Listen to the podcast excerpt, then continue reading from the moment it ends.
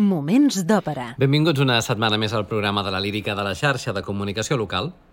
Aquesta setmana volem celebrar amb un somriure als llavis el 205 aniversari d'una òpera poc coneguda de Rossini, malgrat tenir una obertura molt famosa. Avui, La Gatzaladra.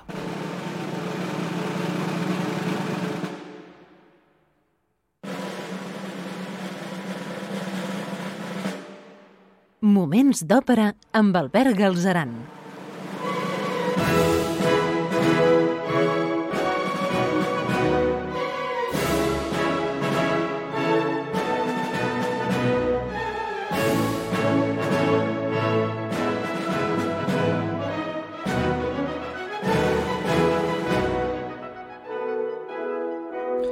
La Gatzaladra és una òpera dividida en dos actes amb música de Joaquino Rossini i llibret en italià de Giovanni Gherardini, basat en la Pièvoles de 1815 de Theodore Baudouin i Louis Charles Caigné.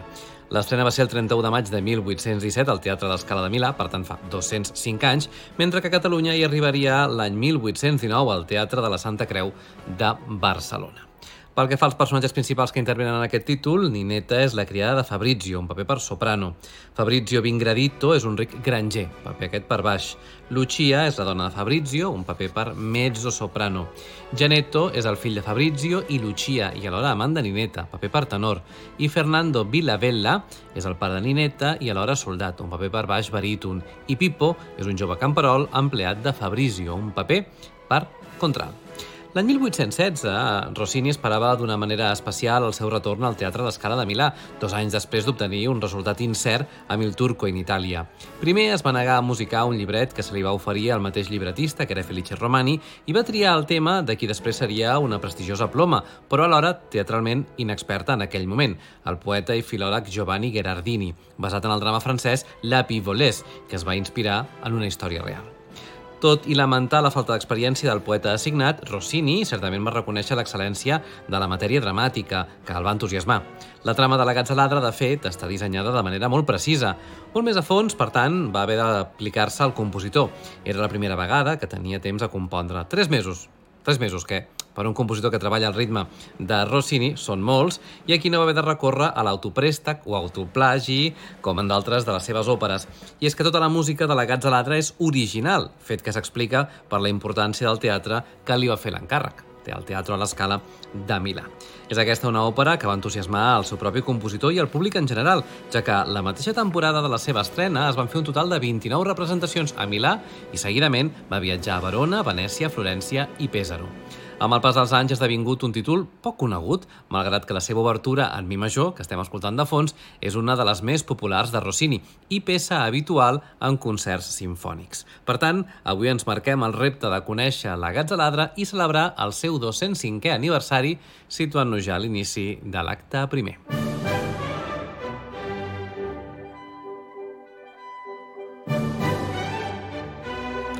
La jove amable i virtuosa Ninetta, filla d'un honrat militar anomenat Fernando Villavella, serveix a casa de Fabrizio Vingradito, ric arrendador en un poble de les afores de París.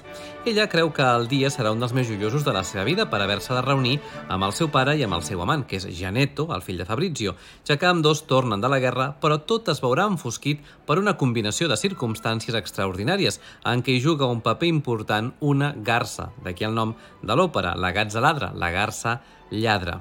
Però no avancem als esdeveniments i comencem sentint la felicitat de Ninetta, la canta Rosetta Pizzo, dirigida per Alberto Zedda, amb la Royal Philharmonic Orchestra. Música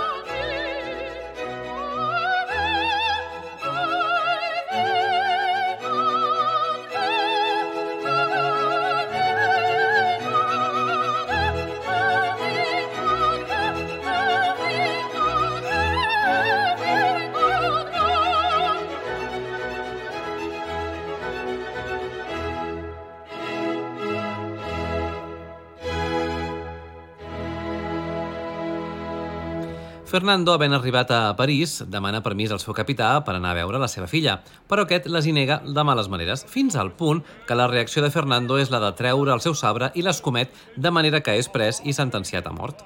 Els seus camarades li faciliten la fugida i ell se'n va disfressat al poble on vivia la seva filla i ho fa per lliurar-li un cobert perquè se'l vengui i posi els diners en un forat d'un castanyer als afores del poble. Mentre Fernando està amb Nineta, apareix l'alcalde i presenta les seves intencions, ho té tot previst per seduir a Nineta. Ho canta Nicola Olivieri.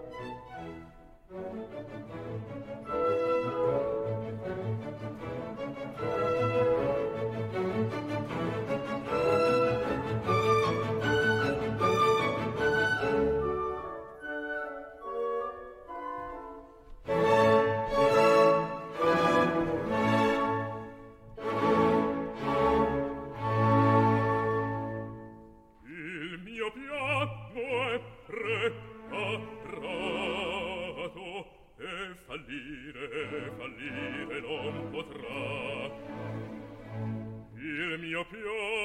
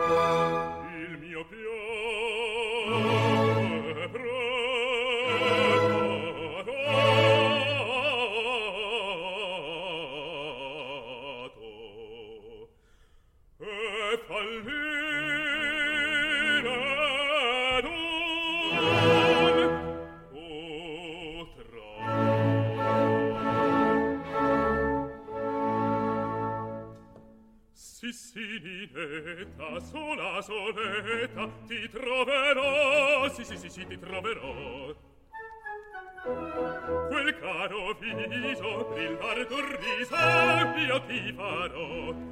E poi che in estasi di dolce amore ti vedo stendere la mano al cuore, rinvigorito, ringiovanito, ringalluzzito, rimballantito, rimballantito, trionferò. Oh, tutto il oh,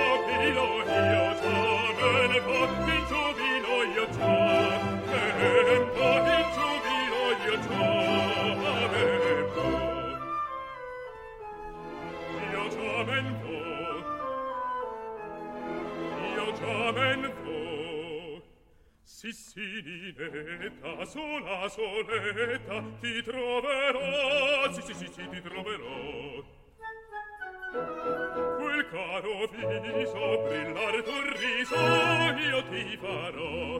Rinvigorito, ringiovanito, trionferò, trionferò ringalluzzito, rimbaldanzito, trionferò, trionferò. A tutto il giubilo, a tutto il giubilo, a tutto il giubilo, io già men così tutto, tutto il giubilo, io già men così, io già men voi. A tutto il giubilo, a tutto il giubilo, a tutto il giubilo, io già men voi.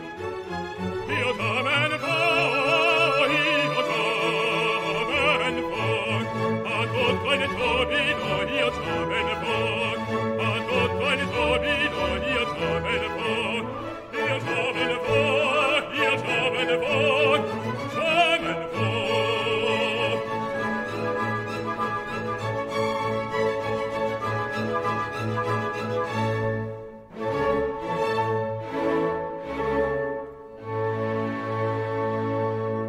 Arribar a l'alcalde del poble i comença a tirar floretes a Nineta. Poc després ve un funcionari i lliura a l'alcalde un plec que conté l'ordre de detenir Fernando, el pare de la jove, explicant com és físicament. L'alcalde no pot llegir el document perquè no té les seves ulleres, aleshores el dona a Nineta perquè el llegeixi. Aquesta, per no perdre el seu pare, s'inventa la lectura i així pot salvar a Fernando. Acte seguit marxa. Al final d'aquesta escena baixa la garça sobre la taula, agafa una cullera i marxa volant. Nineta vendrà després el cobert que li va donar el seu pare a un revenedor anomenat Isacco que passa per allà.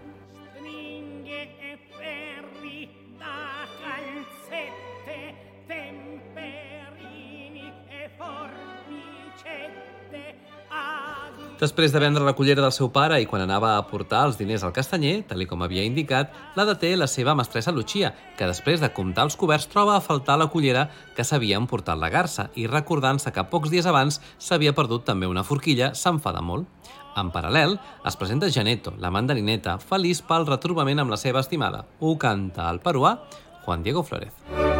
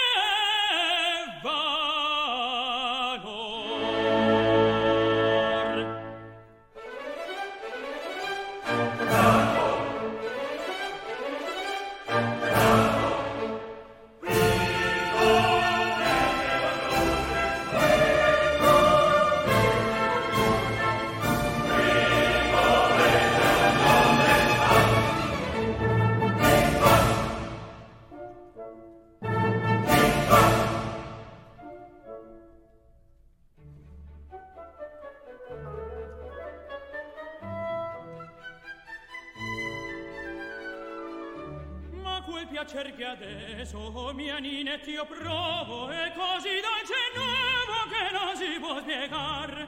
No no no no è così dolce e nuovo è così dolce e nuovo che non si può spiegar. Ma quel piacer che adesso oh mia Ninetta io provo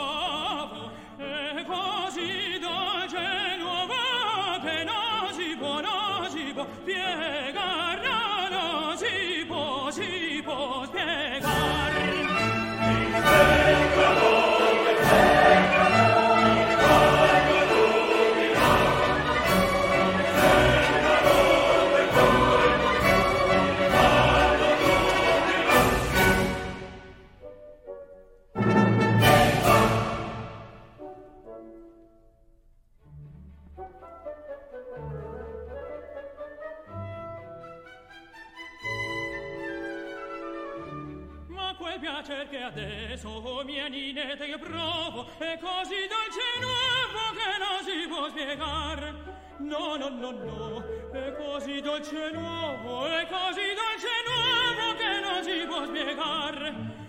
Ma quel piacer che adesso a mia Ninetta io provo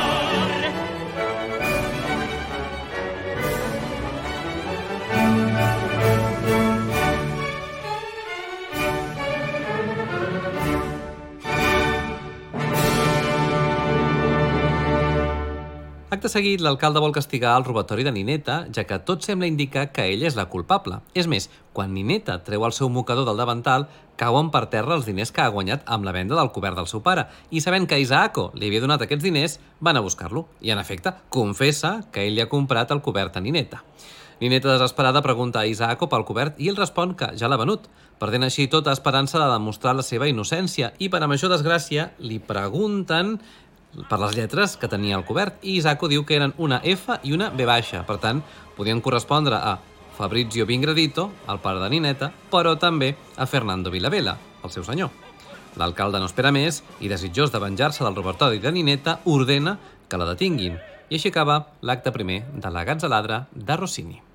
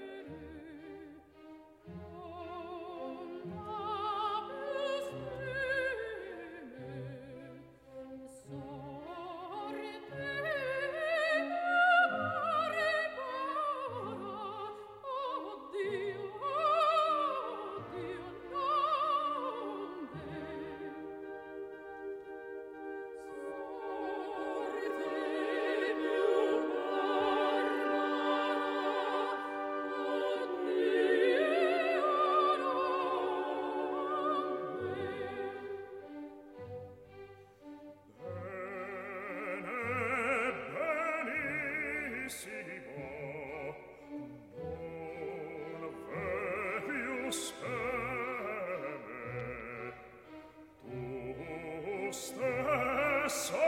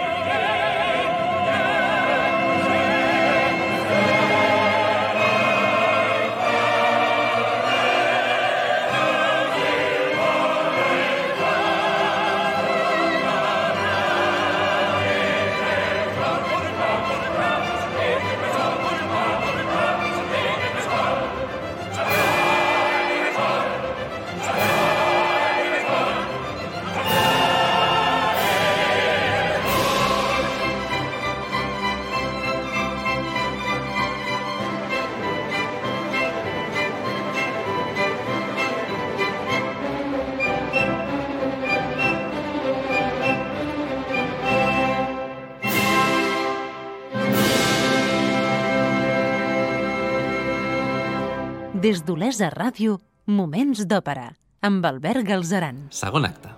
In quell'orrendo carcere rinchiusa geme la poveretta. A l'inici del segon acte de la Gazzaladra de Rossini, Ninetta és a la presó. El carceller compadit permet al seu amant, Janetto, el fill de Fabrizio, que entri a visitar-la. Sentim els dos enamorats en el seu tendre duet, són Rosetta Pizzo com a Ninetta i Pietro Bottazzo com a Janetto.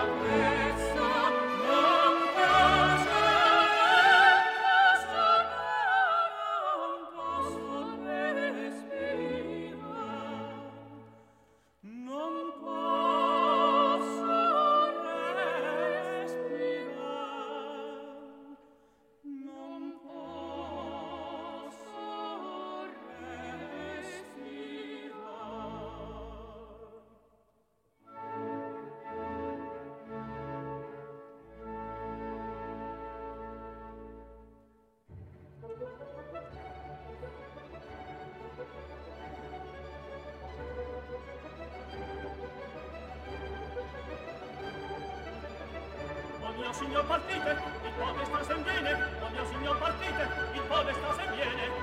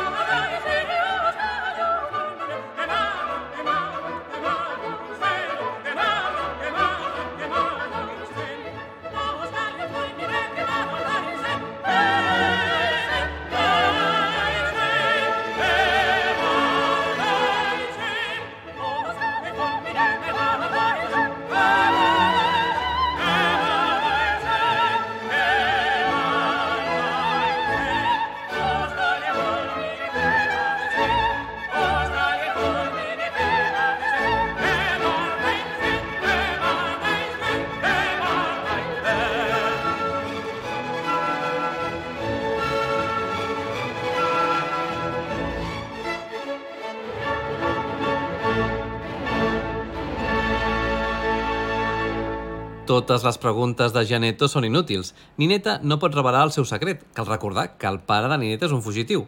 Els dos amants s'han de separar per l'arribada de l'alcalde, que inútilment vol coquetejar amb la infeliç. Per acte seguit, amenaçar-la. Finalment, l'adverteixen que el tribunal ja està reunit. L'alcalde és Alberto Rinaldi. Música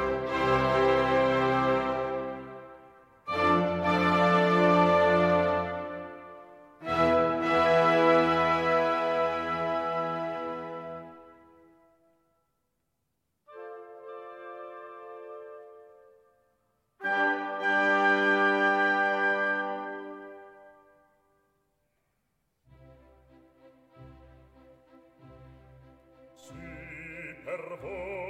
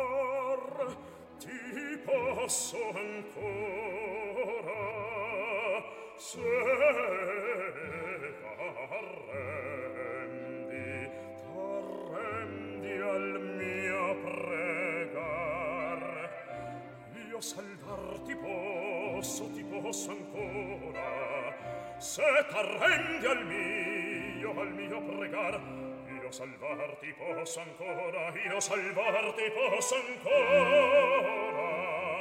Se t'arrendi, se t'arrendi, se t'arrendi, se t'arrendi al mio pregar.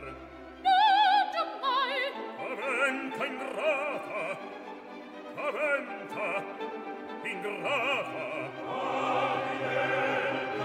o gli o gli accenti.